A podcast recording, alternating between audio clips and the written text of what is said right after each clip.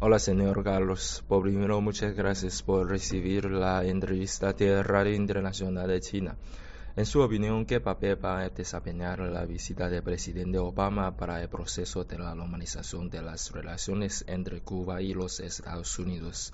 Obviamente es una visita muy importante, es una visita donde el presidente de Estados Unidos por primera vez viene a Cuba desde hace 80 años y eh, demuestra la voluntad política del presidente Obama de impulsar el camino a los cambios y a la normalización. Digo del presidente Obama porque está claro que en el camino a la normalización es Estados Unidos quien tiene que hacer más cosas, porque está el embargo o bloqueo, está la ley de ajuste cubano, está el tema de la, de la base naval de Guantánamo, eh, es decir, ahí está el tema de las políticas subversivas hacia Cuba. En todo eso Estados Unidos tendrá que dar pasos unilaterales, sin que haya nada que negociar con la parte cubana. No quiere decir que en Cuba no, no haya cambio, en Cuba hay cambio, pero los cambios tienen otro, otra motivación, no es solo la relación con Estados Unidos. Entonces, Obama está evidentemente, escogió un momento temprano al final de su presidencia. Quedan 10 meses todavía para hacer más cosas. Creo que lo ha hecho para impulsarla. No solo, es decir, pudiera, la, visita pudiera haberse hecho más tarde, como colofón, como, como el final. Pero evidentemente ambas partes han aceptado que se haga lo más temprano posible. Cuba, por ejemplo, está en vísperas del Congreso del Partido. Habría muchas razones por las cuales uno pudiera decir, bueno, ¿por qué no la hace la visita después del Congreso del Partido?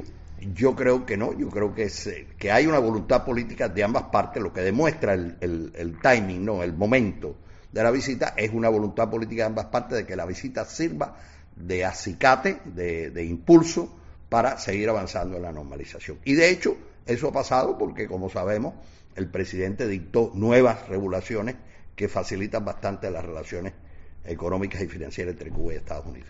Se dice que Obama quería dejar unos legados políticos antes de jubilarse. Por ejemplo, el acercamiento con Cuba y esta visita a La Habana son una muestra.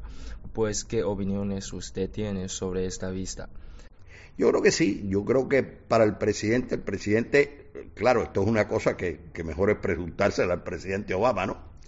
Pero lo que uno analiza desde afuera es que evidentemente él ha escogido esta política como una política importante. Todos los anuncios que ha hecho sobre la política han tenido un impacto mediático sumamente importante, empezando por haber hablado a la misma hora, el mismo día, el presidente Raúl Castro y el presidente Obama, haber dado un paso tan importante como restablecer las relaciones diplomáticas que obligó a quitar a Cuba de la lista de estados terroristas. Es decir, evidentemente después cuando, cuando se anunció el establecimiento de relaciones diplomáticas, lo anunció desde la Casa Blanca.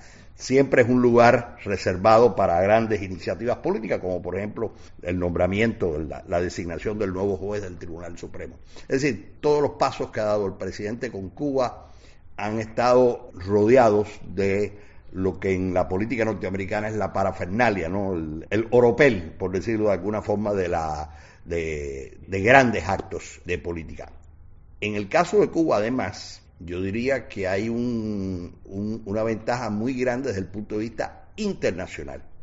Este es un caso en que internacionalmente los beneficios son totales. En la región ha sido muy bien visto, en el mundo ha sido muy bien visto, China eh, lo ve como buena cosa, Rusia lo ve como buena cosa, la Unión Europea la ve como buena cosa y en la región, sobre todo enfatizo esto de la región, ¿no? En la región todo el mundo lo ve como una buena cosa. Es una iniciativa, por tanto, es una iniciativa diplomática que da muchos beneficios en el contexto global de la política de Estados Unidos en el mundo.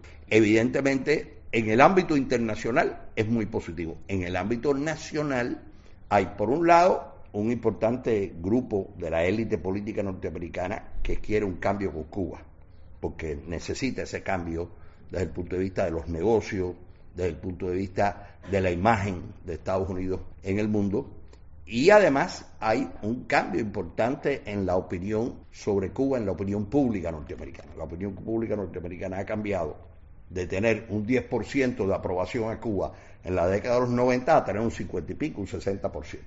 Y además hay un cambio en la comunidad cubana también, es decir, los, cubanos residentes en Estados Unidos cada vez ven más esto como una cosa positiva desde que ambos presidentes anunciaron la decisión de descongelación de las relaciones diplomáticas en diciembre de 2014, ya vemos unos cambios positivos en las políticas de los dos países, pero sí también se han ocurrido unos cambios en la vida diaria del pueblo cubano.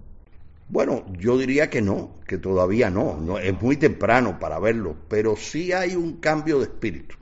Para muchos cubanos, como yo, es una reivindicación, ¿no? De que, no resistimos por gusto, de que la resistencia que Cuba le puso a, a, las presiones norteamericanas resultó que lo que nos decían nuestros dirigentes, Fidel, Raúl, era verdad, que si podíamos resistir, al final Estados Unidos, con todo su poderío, tendría que aceptar la realidad cubana.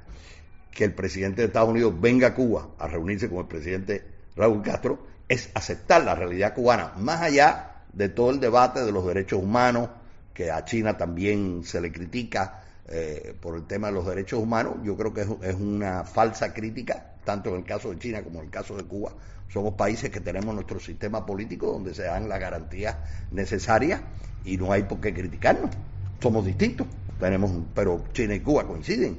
Entonces, por tanto, para los cubanos, aunque no veamos todavía inmediatamente los beneficios, sí nos crea un ambiente positivo, un ambiente de satisfacción por lo que hemos logrado. ¿Qué expectativas usted tiene sobre el desarrollo de las relaciones bilaterales en el futuro? Y a continuación, ¿cuáles son los problemas principales que se deben resolver? Tengo expectativas positivas en general, pero no dejo de ver los problemas. En este momento se ha avanzado mucho en las relaciones diplomáticas, se ha avanzado mucho en las relaciones de seguridad, se ha avanzado mucho en las relaciones medioambientales, pero sigue habiendo un problema, que es el bloqueo, el embargo, las sanciones económicas son, como pudiéramos decir, el elefante en el cuarto. Es un elefante que está ahí, que no se puede hacer nada sin él, eh, y yo creo que ese es el obstáculo más grande, que Estados Unidos tiene que levantar el embargo, el bloqueo. El segundo gran obstáculo es que nosotros mismos también tenemos, es decir, de parte de Cuba también tenemos que producir un cambio de mentalidad ser más realistas en lo que queremos con Estados Unidos, no irnos a los extremos, los cubanos somos muy dados a tener posiciones extremas, yo creo que no se pueden tener posiciones extremas. Creo que hay que analizar esto objetivamente con todos los peligros que ello implica. Es una situación novedosa, pero creo que Cuba puede triunfar en esta situación novedosa. Hay otro tema que no se puede ignorar si el Partido Republicano de los Estados Unidos gana la silla presidencial, ¿se preocupa usted del cambio de las políticas estadounidenses hacia Cuba? Yo no creo que puedan revertir lo que se ha hecho. No olvidar que el Partido Republicano es un partido del big business. Siempre ha sido un partido de los grandes negocios. Y los grandes negocios quieren hacer negocio con Cuba. Es decir, que eso se impondrá. Es decir, la lógica, la lógica del capitalismo para decirlo de alguna manera, que es la lógica de, hacer beneficio, de ganar dinero, se va a imponer. Y se va a imponer cuando vean que en Cuba hay posibilidades de inversión. El problema del turismo en Cuba va a ser muy atractivo para los negocios norteamericanos. Y yo creo que va a ser muy difícil para un presidente republicano revertirlo. Porque además también hay un problema. Hoy tener una posición mala con Cuba, dura con Cuba, no gana muchos votos. No es tan beneficioso como antes. Así que yo creo que, que sí, que se puede apostar por una irreversibilidad, sobre todo pensando que quedan 10 meses, que 10 meses se puede hacer mucho.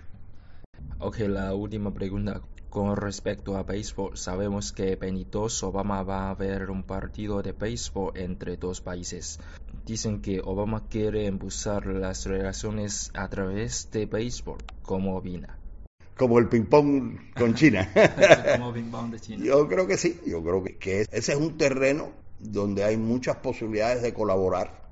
Los jugadores cubanos de béisbol siguen siendo, estando entre los mejores del mundo y si los jugadores de béisbol cubano pudieran jugar libremente en las grandes ligas, pues sería una gran cosa, porque nos evitaríamos algo que, que nos molesta mucho, que molesta mucho, que es cuando un jugador, perdemos un jugador y no lo vemos más. Esa es una cuestión que debe resolverse, que está en el interés de ambos países resolverse.